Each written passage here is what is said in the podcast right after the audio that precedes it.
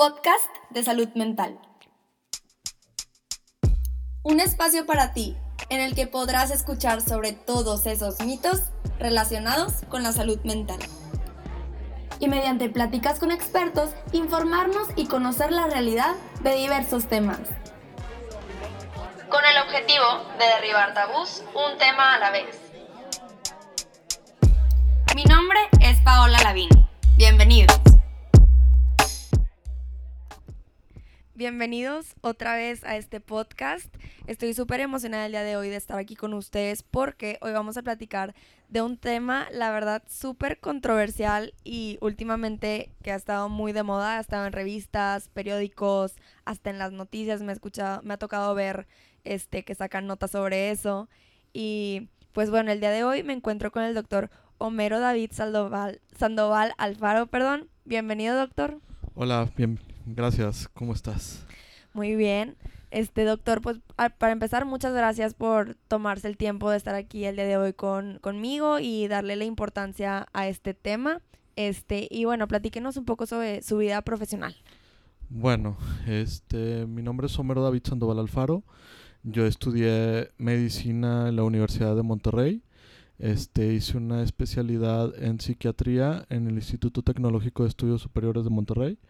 Eh, posteriormente hice una subespecialidad médica en la UNAM, en el Hospital Psiquiátrico Infantil Juan N. Navarro.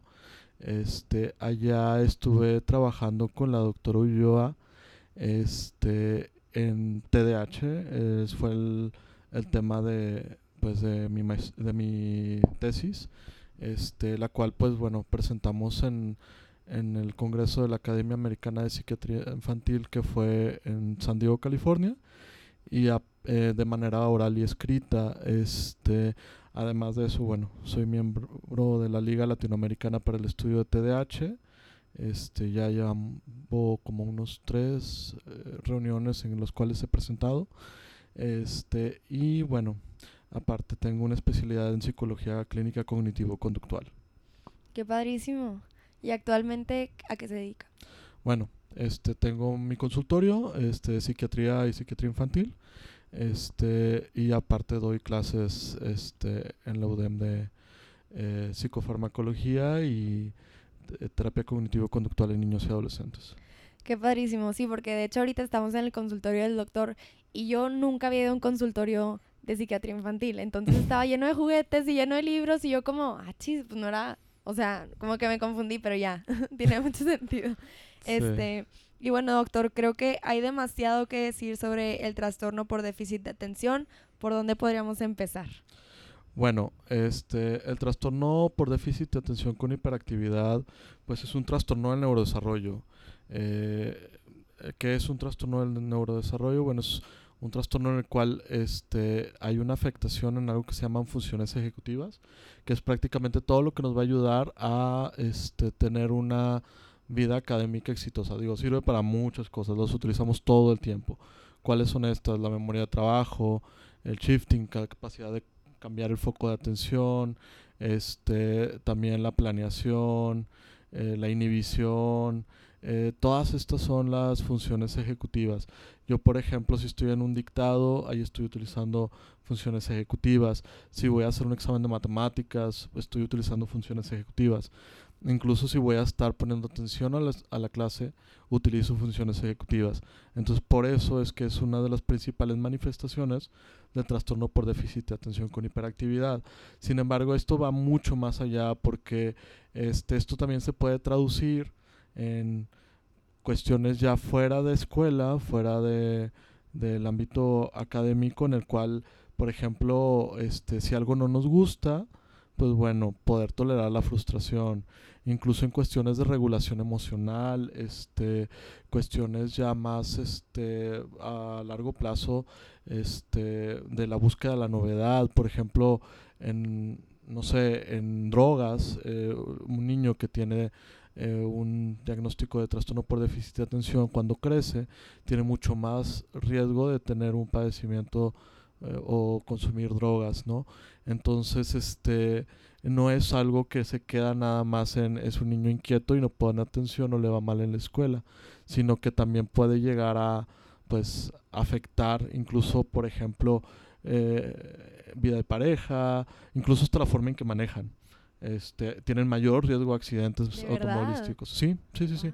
De hecho, digo, eso nunca lo he, lo he visto, la verdad es que no, no lo he revisado, pero dicen que en Estados Unidos si tienes el diagnóstico y no estás tomando tratamiento, eh, los, las, las compañías de seguros te ponen un extra de, de cobro por el, por el riesgo que, que implica. No, la verdad es que lo dijeron una vez en una clase, no sé si es verdad, Sí, pero, pero sí aumenta el riesgo porque también tiene alteraciones visoespaciales. Este, que era algo que, que iba a comentar en algún momento, no sé si viste la película de Percy Jackson. No me, no me ha tocado verla. Es una película tipo Harry Potter y ahí el niño tiene TDAH y aparte tiene dislexia. Entonces Oh. ahí es un ejemplo de cómo el niño está viendo el texto, pero lo ve, su cerebro lo, lo por los mismos problemas visoespaciales lo ve de una manera distinta. Digo, ahí lo utilizan como un poquito más de fantasía, de que ah, es que tiene capacidades de leer griego, pero realmente este tiene una dificultad este para pues, para aprender a leer por el hecho de que pues no registran las imágenes tal cual como están. Sí, de hecho, es que este trastorno tiene mucha famita de que se medica solo porque el niño no pone atención. O sea, y lo que me estás diciendo es que es a nivel cognitivo. Sí, sí, sí, sí, hay alteraciones este, neurológicas eh, involucradas. De hecho, es uno de los trastornos eh, psiquiátricos más estudiados eh, y pues bueno, aún y que sea de los más estudiados, es de los que más prejuicios tiene. Sí, me imagino. Este, los niños que tienen muchas veces TDAH, se, bueno, la gente piensa que están chiflados, que no son, este, pues que no quieren poner atención, que, no, que son niños que son malos, este, pero realmente muchos de ellos no es que no quieran, es que no pueden. ¿A qué edad normalmente se manifiestan los síntomas? Los síntomas muchas veces se ven desde, la, desde el preescolar. Sin embargo, este, para hacer un buen diagnóstico, lo ideal es que sea a partir de los 6 años. Este, porque, porque en, la en la edad preescolar muchas veces es- e- estos síntomas no necesariamente quieren decir que el niño tenga TDAH, sino que puede ser una cuestión más conductual y en la cual sí se debe de hacer un manejo conductual.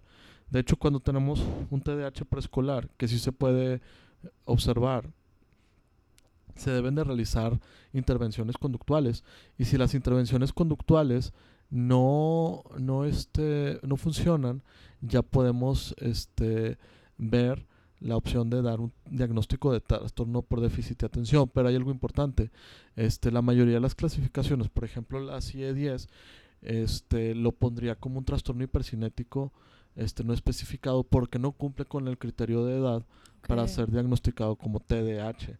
Sin embargo, es prácticamente el TDAH preescolar. ¿Y cuáles serían algunos de estos síntomas o red flags que se podrían observar si alguien padece de este trastorno? Bueno, por ejemplo, este vamos a irnos a desarrollo. Muchas veces los niños que tienen TDAH no nada más son como el, el checklist de síntomas que, ve- que vemos en los criterios del DSM Sí. o en las escalas o así, sino que se va mucho más allá. Por ejemplo, si nos vamos a desarrollo, muchas veces son niños que tienen problemas de sueño. La comorbilidad con problemas de sueño es muy, muy, muy grande. Este, por ejemplo, muchos de estos niños eh, aprenden, bueno, regulan su ciclo sueño-vigilia este, muy tarde, o, o son niños que duermen muy poquito, o son niños que tienen muchos problemas para quedarse dormidos, este, un sueño muy intranquilo. Entonces casi siempre podemos ver como esa parte del, de la como el punto rojo en el sueño, ¿no? Después de eso, este también motor, problemas motores leves, por ejemplo, problemas de coordinación motora, problemas de que no aprendieron fácilmente a subirse a la bicicleta, problemas de que son malos para deportes y se tropiezan mucho, o problemas en los cuales este pueden llegar a tener problemas de psicomotricidad fina. Pero este no es la regla porque también muchas veces eh, bueno con el entrenamiento pues eso va a ir disminuyendo, Disminuyendo. pero sí eh, eh, hay un historial ya que el TDAH en la parte neurológica tiene ciertas áreas motoras y que llegan incluso a cerebelo entonces eso Wow. también hace que, que lleguen a tener problemas motores finos. Entonces, otro de los puntos en desarrollo eh, en los cuales nos tenemos que fijar para poder ayudarnos a hacer un diagnóstico, o sea, no nada son los síntomas. Después también tenemos el área de disregulación emocional. El área de disregulación emocional es bien importante porque muchas veces son niños que son muchísimo más difíciles que otros niños. O sea, tienen berrinches más fuertes, son este niños que, que pues se les dificulta mucho esperar turnos, esperar cosas. Este, son niños que a veces pues si hay alguno, alguna cosa que no, que no les guste, eh, llegan a tener un, un, problema de berrinches, este, pues completamente, pues, eh, fuera de, pues, de lo que tendría un niño promedio, ¿no? Entonces, este, es otro punto de, de, tomar en cuenta. Hay que tomar en cuenta que también hay una edad normal de berrinches. Entonces, si el niño está dentro de esa edad normal de berrinches, pues entonces no podemos decir que sea una anomalía. Exactamente. Pero si ya se está saliendo de, o si, si todavía, aunque sea dentro de la edad, pero si es como mucho más intenso, podemos tomarlo en cuenta como posible, eh, pues, caso de TDAH. Ahora, en la parte este, de hiperactividad también lo podemos ver. Este, son niños que son muchísimo más activos, son niños que no es que sean tan no nada más es que sean tan activos, sino que también se les dificulta la inhibición. O sea, es el niño que está en la clase, pasa algo que no quiere o no le gusta y pum, responde pero sin llegar a, pensar en la consecuencia lo que va a haber después, ¿no? Muy poco control de impulsos. Exactamente, entonces no nada más es que esté moviéndose, moviéndose, moviéndose, sino que se ve que hay algo, pum, reacciona, hay algo, pum, reacciona. Problemas en la medición del tiempo, hay que tomar en cuenta que todos los niños tienen problemas en medición del tiempo, pero estos niños tienen todavía más. Eh, es importante, por ejemplo, eh, no sé, ¿a qué hora vas a llegar, mamá? Llego en cinco minutos y cuando nos referimos nosotros que cinco minutos es mucho más tiempo. Bueno, no, en estos casos este, son los típicos niños que ¿a qué vas a llegar? ¿A qué vas a llegar? ¿A qué vas a llegar? Pero también hay que marcarles bien el tiempo, no decirles cinco minutos cuando nos referimos a otro tiempo, ¿no?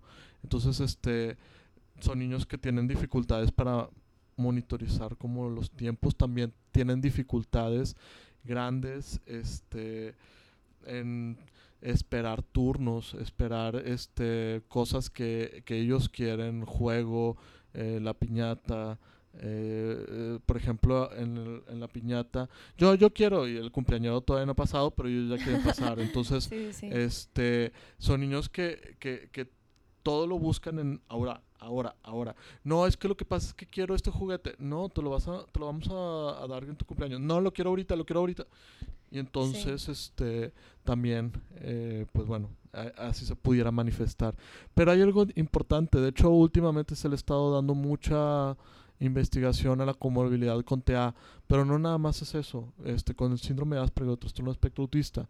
No nada más es esto, sino que hay algunos casos o muchas veces también hay una alteración en la identificación de lo que otras personas están sintiendo o lo que está pasando en, en, como en el, en el cerebro de otras personas. De poder reconocer emociones. de poder reconocer emociones, de poder reconocer qué es lo que quieren. Entonces pueden ser niños que pueden ser aparentemente muy molestos de que, mami, por favor, llévame. Y la mamá ya está cansada y, y se le nota, pero el niño no lo ve. Okay. Entonces, de hecho, este, muchos autores ahorita están enfocando la parte de mentalización sobre TDAH y están, se está haciendo mucha investigación al respecto. Porque se ha visto, de hecho hay un video, se llama Pablito, eh, niño con TDAH o algo así, y ahí se ve una escena en donde el niño está jugando en un área de juegos. Y es de que, miren, les voy a enseñar cómo juego. Y luego, miren, otra vez, me voy a aventar de... Y realmente no lo está dejando jugar, pero no es porque no quiera que los otros jueguen, sino porque no se está dando cuenta que los otros niños ya están molestos. Y después, cuando ya se da cuenta que todos se están alejando, es, oye, pero ¿por qué se fueron? Yo no estaba jugando con ellos. Y no se dan cuenta que realmente este, los otros niños, pues, están molestando. Entonces, también tiene una dificultad para identificar las emociones y lo que los otros niños están pensando o sintiendo al respecto de lo que el- ellos están haciendo. No tenía idea de eso. Siento que es algo súper como parteaguas en lo que pensaríamos que es el trastorno por déficit de atención. Pues como el nombre lo dice, piensas que solamente tienen déficit de atención sin mencionar toda esta parte de las emociones. Sí, sí, sí. O sea, va muchísimo más allá. Y la importancia a- del tratamiento a corto y largo plazo, plazo es importante porque, por ejemplo, este, con decirte que, no sé, este, si has escuchado terapia basada en mentalización, Sí. porque eso, es, eso se ha estado utilizando mucho, por ejemplo, para pacientes que tienen diagnósticos de trastornos de personalidad. Ok. Este, y pues bueno, si vemos, eh, es una de las complicaciones del TDAH. Eh, un trastorno limítrofe de personalidad a veces puede ser una complicación de un TDAH en la infancia. A veces, no necesariamente. Sí, sí, sí. Pero es algo que muy poca gente creo que saben. Ajá. O sea, que va muchísimo más allá. Y bueno, como tú sabes, tengo un blog de psicología en Instagram en donde les pregunto a las personas que si tuvieran un experto, un experto en TDAH enfrente de ustedes, que le quisieran preguntar. Y una pregunta que se repitió muchas veces y que me llamó muchísimo la atención, que fue que si hay alguna prueba para, diagnóstica para saber si el niño sí tiene o no tiene TDAH. Em, sí hay, este, yo lo que, lo que utilizo, bueno, primero, para poder ver si hay o no hay TDAH, primero es importante hacer una historia clínica. De hecho, muchas veces, este, bueno, sí me ha tocado varias veces que veo pacientes con TDAH y veo a los papás y de que no, primero tengo que hablar con ustedes, pero ¿para qué? Entonces, sí, sí, sí. eh, pues sí, pues que no nada más es ver al niño, necesito conocer contexto. todo el desarrollo, cómo lo manejan, porque a veces son cuestiones de límites y reglas y eso pues bueno, se maneja mucho más fácil eh, o tiene mucho mejor este pues tiene como mejor respuesta al tratamiento psicoterapéutico, pero si veo problemas de sueño, motores finos y todo esto que estamos hablando ahorita, eh, y otras cosas que también eh, reviso, este, pues podemos ver si, si hay riesgo o no de TDAH. Y aparte de que muchas veces pueden ser diagnósticos diferenciales, por ejemplo, lo que le te comenté ahorita de trastorno espectro autista, ya me han tocado muchos casos en los que llegan por posible TDAH, ¿no? Ok. Entonces, bueno, ya una vez que se hace una historia clínica y se ve toda la parte de desarrollo, se ve al, niño y ahí haciendo algunos juegos nos podemos dar cuenta si hay problemas de, por ejemplo, impulsividad, problemas de inatención, pero eso solamente me da como una, un síntoma. Entonces, algo que es bien importante es a veces hacer el, bueno, no a veces, hacer el perfil neuropsicológico del niño, o sea, conocer este pues cómo es que él, eh, pues todo toda la parte de neuro pero también la parte este emocional porque a veces hay niños en los cuales trastornos emocionales ansiedad depresión o incluso este trastornos eh, pues de conducta pudieran parecer como si fuera TDAH Sí. entonces, este, primero tenemos que ver eso. También es importante a veces hacer unas pruebas este, neuropsicológicas. Yo, por ejemplo, este, también tengo aquí dentro de, bueno, te platico un poquito de lo que hice en la tesis. Sí, este, sí. eh, creo que eso nos pudiera ayudar para entender también lo que hacemos este, hoy en día. Eh, mi tesis fue este, hacer un modelo en base a un juego, un juego tipo en un parque de fútbol, este, y en base a ese juego ver patrones en niños con TDAH, ¿no? ¿Por qué en un juego y por qué en un parque de, de fútbol? ¿Por qué? Porque lo que queríamos era algo ecológicamente válido.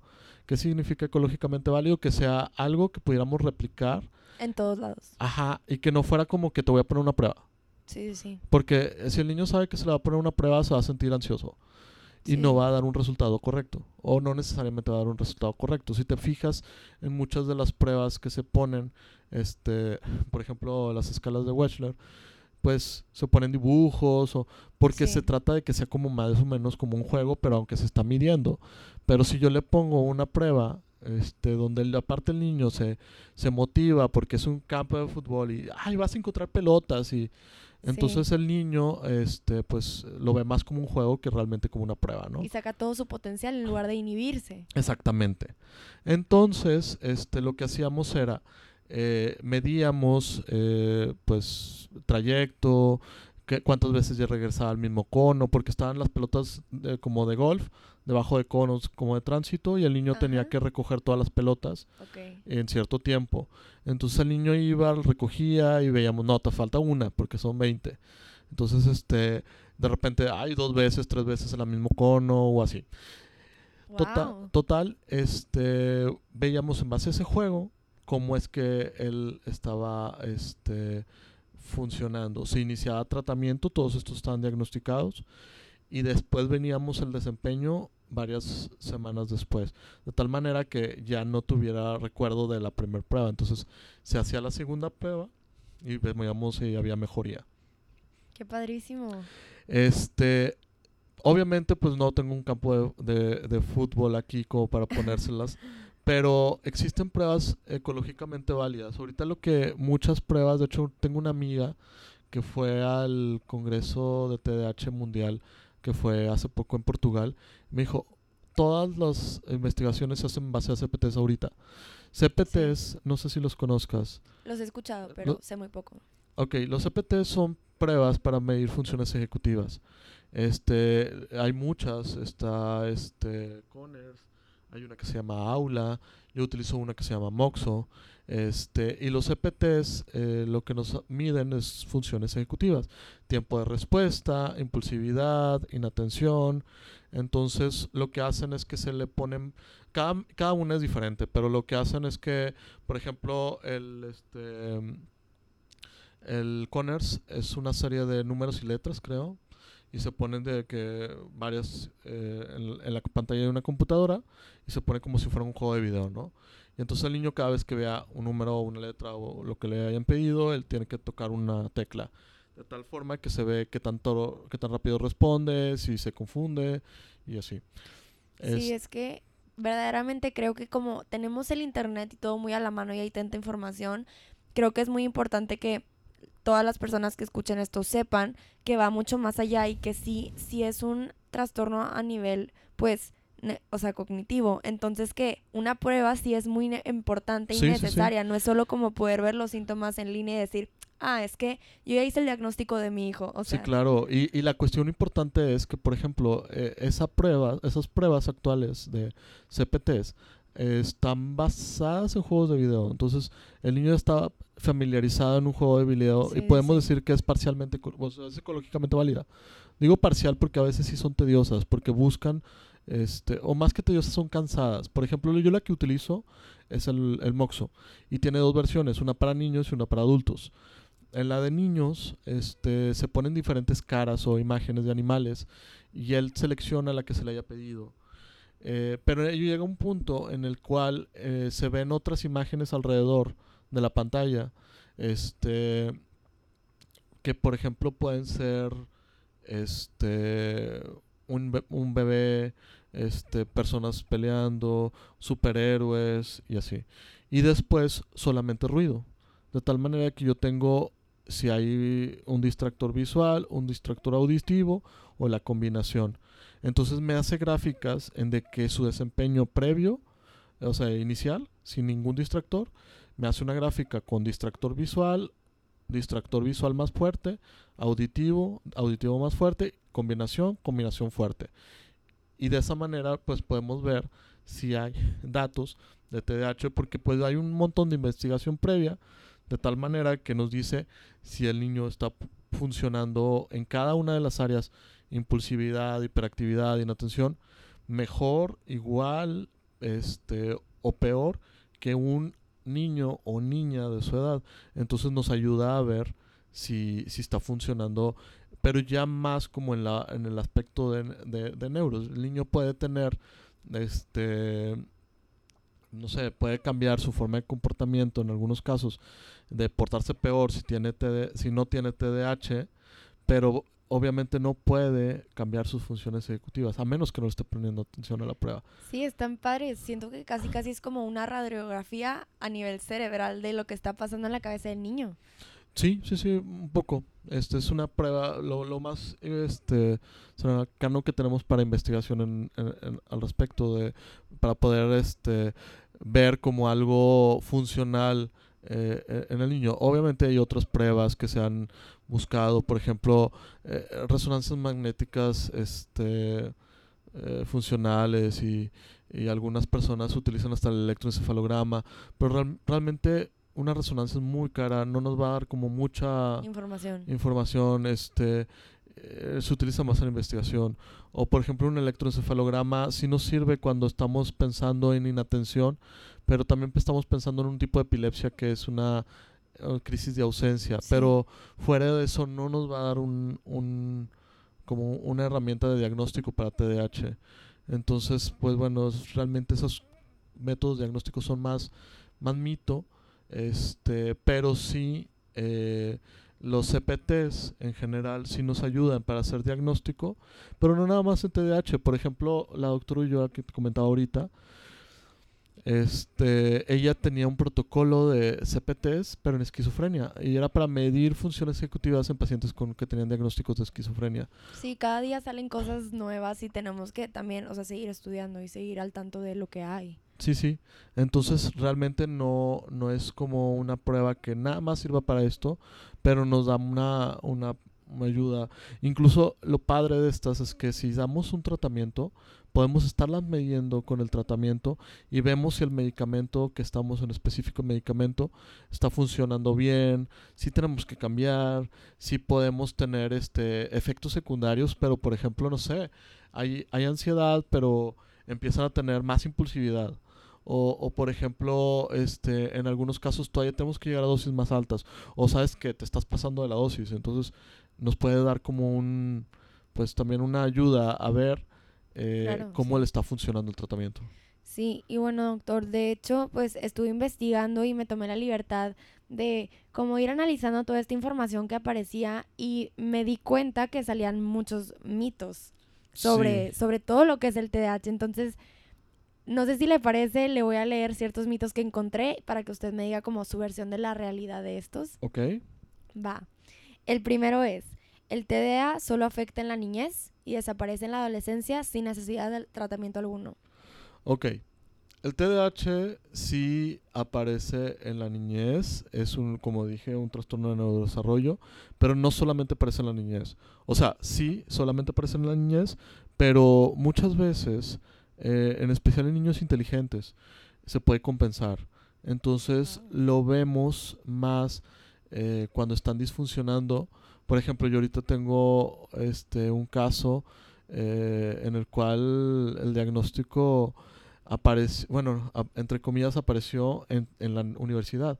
Él ya ahorita ya es este director de una empresa importante aquí, pero por ejemplo, este en la carrera él decía, es que no no puedo, este estoy me soy muy distraído y eres este sumamente inteligente y ha logrado compensar. Pero sin embargo si hay una cierta disfunción. Entonces por ejemplo en su caso pues no podemos decir que aparentemente apareció en la niñez sin embargo nos dimos cuenta en la niñez. Pero por su inteligencia so- se, se compensó. Eh, por ejemplo no sé uso de agenda. Hay gente que utiliza este, estrategias obsesivas eh, para poder pues compensar toda su pues toda su desorganización entonces todo lo tiene que agendar este por ejemplo Muy dependiente a... Dependiente, ajá, exactamente. Yo, por ejemplo, un caso de, de un familiar, mi hermana, este, es sumamente distraída. Ella puede hacer tres reuniones al mismo tiempo o tres, este, quedar con tres personas al mismo tiempo para poder eh, salir, no sé. Este, yo me acuerdo que siempre le, oye, ¿cómo, ¿cómo rayos vas a hacerle para ir de un lado a otro? Y yo, ah, se me olvidó. Bueno, les cancela uno. Entonces, Sí, como que, ok, bueno.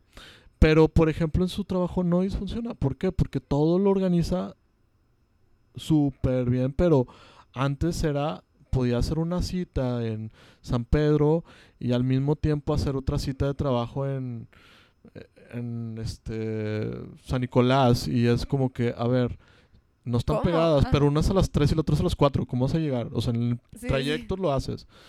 Entonces, este, sí, eh, tienen que organizarse muy bien y a veces lo logran compensar.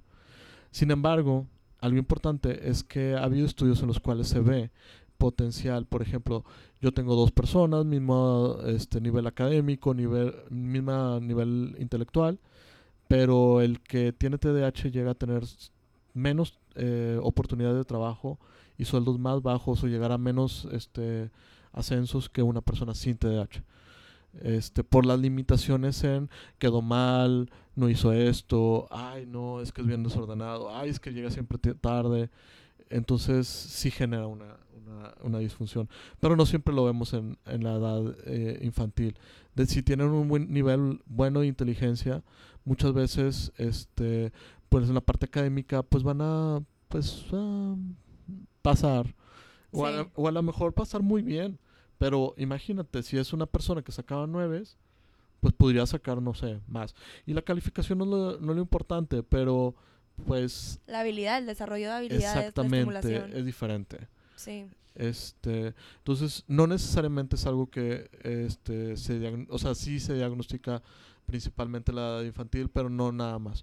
no Y la más. otra cuestión es, eh, hay un porcentaje que sí, este, con tratamiento yo diría, y con tratamiento me refiero también psicoterapéutico, Sí. este, que les ayude este, a compensar, pues pudiera, pudieran adquirir técnicas para compensar y, les puede ir bien.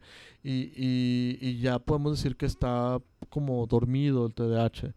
Pero si hay un porcentaje alto, 60%, en el cual se mantiene en la edad adulta, este, y pues, pues sí requiere un tratamiento para evitar las posibles comorbilidades en la edad adulta. Tiene mayor riesgo de ansiedad, mayor riesgo de depresión, mayor riesgo de, por ejemplo, problemas como económicos por...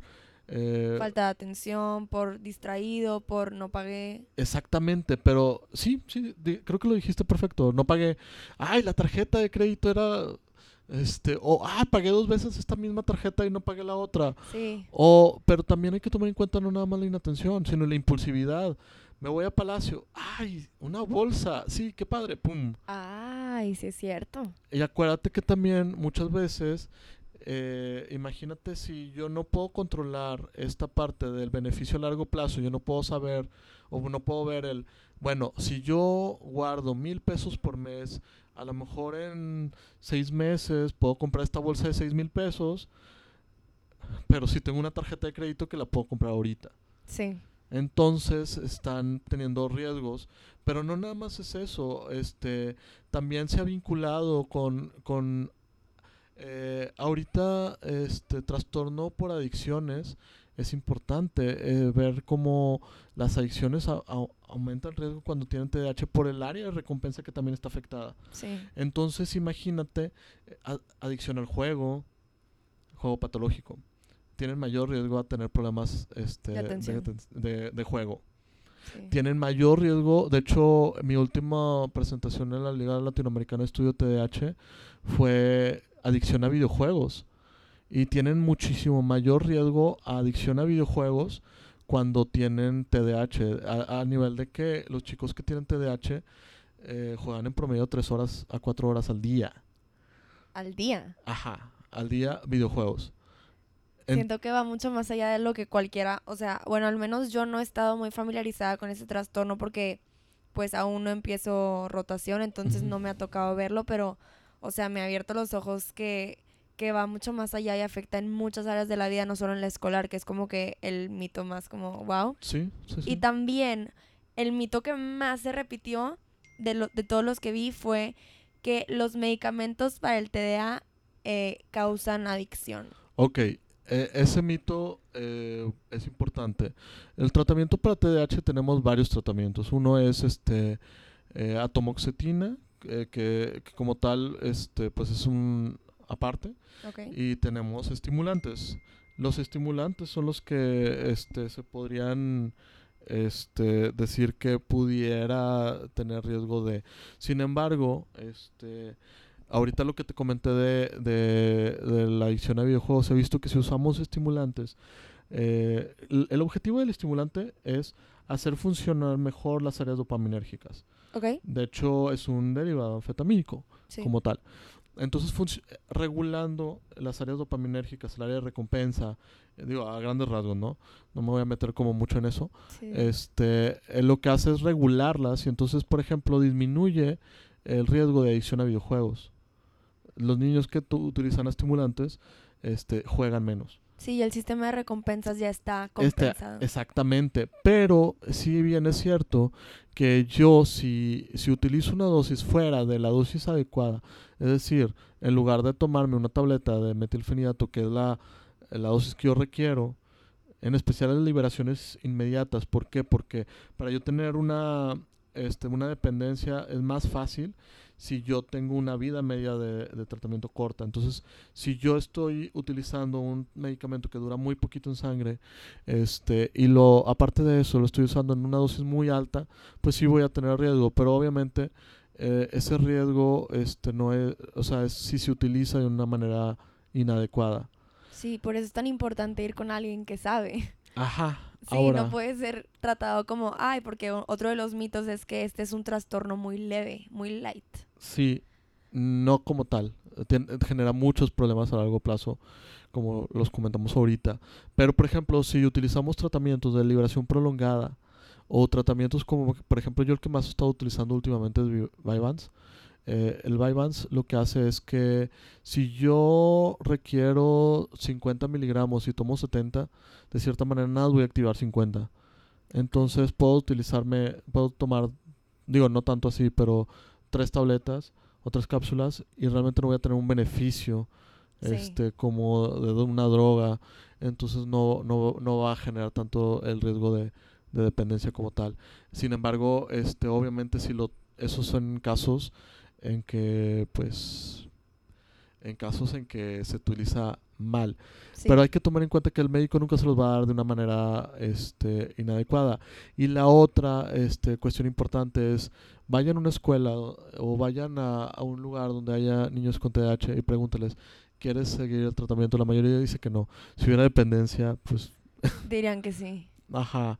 O sea, Sí. muchas veces se puede suspender y no hay generan ningún problema pero sí obviamente este son tratamientos que se deben de mantener eh, siempre con una supervisión este porque pues bueno todos los tratamientos para todo tiene pros tiene contras Sí, sí, sí. este puede haber efectos secundarios y siempre tiene que haber una vigilancia pero pero como tal así como eh, son medicamentos peligrosos este o que le van a generar más mal que, que bien pues realmente pues no el objetivo no es tener este niños eh, podemos así así como vulgarmente se les dice drogados sino que sean niños que Productivos. productivos, productivos que puedan este llegar a, a- a lograr todo su potencial.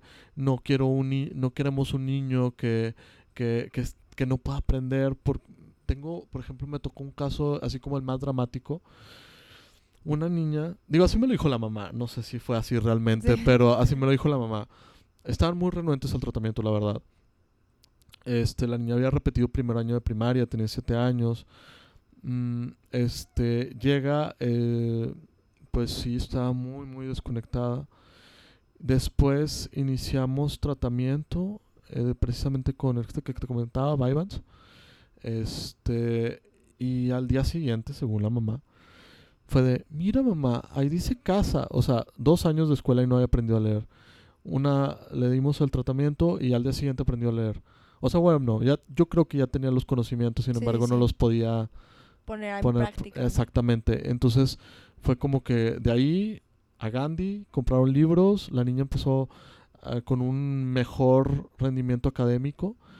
Este, y pues bueno, se, se mantiene el tratamiento un cierto tiempo y ya después se ve la, la funcionalidad y si, si logró estrategias de compensar. Wow. Este, obviamente, y eso también es importante, el tratamiento farmacológico no es este el único tratamiento. Lo que ahorita se utiliza y es así como busquen información si hay chicos que tengan, que estén escuchando, los papás están escuchando, lo que ahorita se debe hacer es el tratamiento multimodal. El tratamiento multimodal son varias estrategias. De hecho, en la clase de farma y en la clase de técnica cognitivo-conductual que doy, siempre viene en examen. Y es este, si Para alguien que lo escuchen escucha. de la UDEM. Ajá.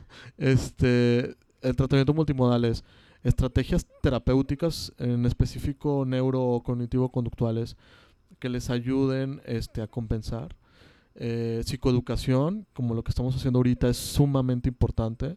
Más Este, para los papás también, o sea, como generar esa empatía con el niño, porque ha de ser bien estresante o bien frustrante como no poder entender lo que vive. el. Exactamente. Y, y, por ejemplo, yo siempre que ven un paciente, siempre es como que de cajón se llevan. Hay una página que les digo, es la biblioteca TDAH, se llama fundacioncadah.org. Es una página española y ahí viene artículos de hasta cómo enseñarles a ahorrar. Ay, wow, súper bien. Ajá, este, entonces viene así de que todo sobre TDAH. Entonces, eh, psicoeducación es sumamente importante y finalmente tratamiento farmacológico. Este, y con el tratamiento farmacológico es enseñarle a los papás que no es un tratamiento para este contener al niño, sino es un tratamiento para mejorar funciones ejecutivas, de tal forma que sí es importante que sea de lunes a domingo, incluso ya en los fines de semana, porque el objetivo es que el niño aprenda a vivir así como si no tuviera TDAH, para el momento de suspender tratamiento y con las técnicas eh, terapéuticas que aprendió, ya no se requiera en un futuro. Ay, sí, no, porque nos quedamos con esta idea de, de no, pues te vas a medicar con un psiquiatra, pues vas a estar medicado para toda la vida y como que no hay alta, no te van a dar de alta nunca y no es así. No, no, no. Ahora, este es importante también los tratamientos tempranos, porque precisamente mi, lo, bueno, no mi tesis, pero lo que vimos ahí era el hecho de que tenían mucho mejor pronóstico si se trataba, este, en etapas tempranas, o sea, en edades menores de 14 años. Y obviamente mientras eh, se trate pu- y logre compensar, pues, está súper bien.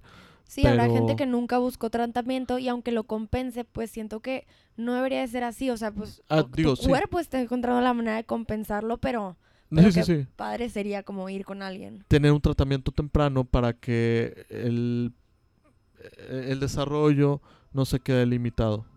No, pues doctor, esa era la última pregunta, pero me ganó. Literalmente le iba a preguntar que, que sí, que con quién más se, acude, aparte de con un psiquiatra, y pues hay psiquiatras que dan psicoterapia y hay psiquiatras que no, entonces está como esa multidisciplinaridad que se apoyan entre sí. Sí, yo lo que hago es que normalmente eh, cuando llegan conmigo yo me enfoco en la parte farma este y tengo un equipo de terapeutas este que- con los que trabajo y ellos eh, me apoyan en la parte psicoterapéutica este dado que a veces es difícil encontrar un como una horarios eh, de- por lo mismo de la agenda saturada pero sí es importante porque es- necesitamos darle cierta estructura que, que tengan su espacio que tengan eh, periodicidad y no estar como muy cambiando Como viniste y luego no vienes dos meses y luego Exactamente, regresas. entonces sí es importante, este, entonces yo lo manejo casi siempre de esa manera. Sí, a mí, yo soy mucho de esa perspectiva que la persona es holística, es un todo, entonces que cualquier cosa que se trate con fármacos, pues debería estar acompañada De con... un tratamiento terapéutico Exactamente, porque nunca está de más. Creo que Sí. yo lo peor que puede pasar es que la calidad de vida mejore. No, pues doctor, muchas gracias por estar aquí. No, de Eh, nada. Este, no sé si quiera dejar este sus redes sociales o algún teléfono de consultorio. Ah, sí, claro, este, bueno, este, yo me encuentro en Monterrey, es este, el teléfono del consultorio es el 1871, este, 9124, eh, eh, también, bueno, tengo una cuenta de Facebook que es Doctor Homero David Sandoval Alfaro y este, aparte de eso, eh, Instagram que es DR Homero Sandoval. Este, entonces ahí me, me pueden contactar. No, pues doctor, muchísimas gracias por la atención y por todo. No, de nada.